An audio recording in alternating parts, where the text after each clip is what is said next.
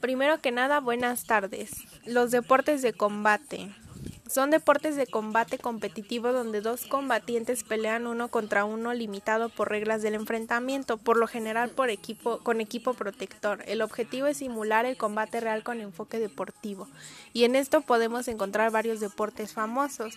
Entre ellos están el boxeo, que es uno de los más comunes y son olímpicos, entran en los deportes de combate olímpicos. También tenemos el esgrima, la lucha grecorromana, la lucha libre olímpica, el taekwondo y el judo.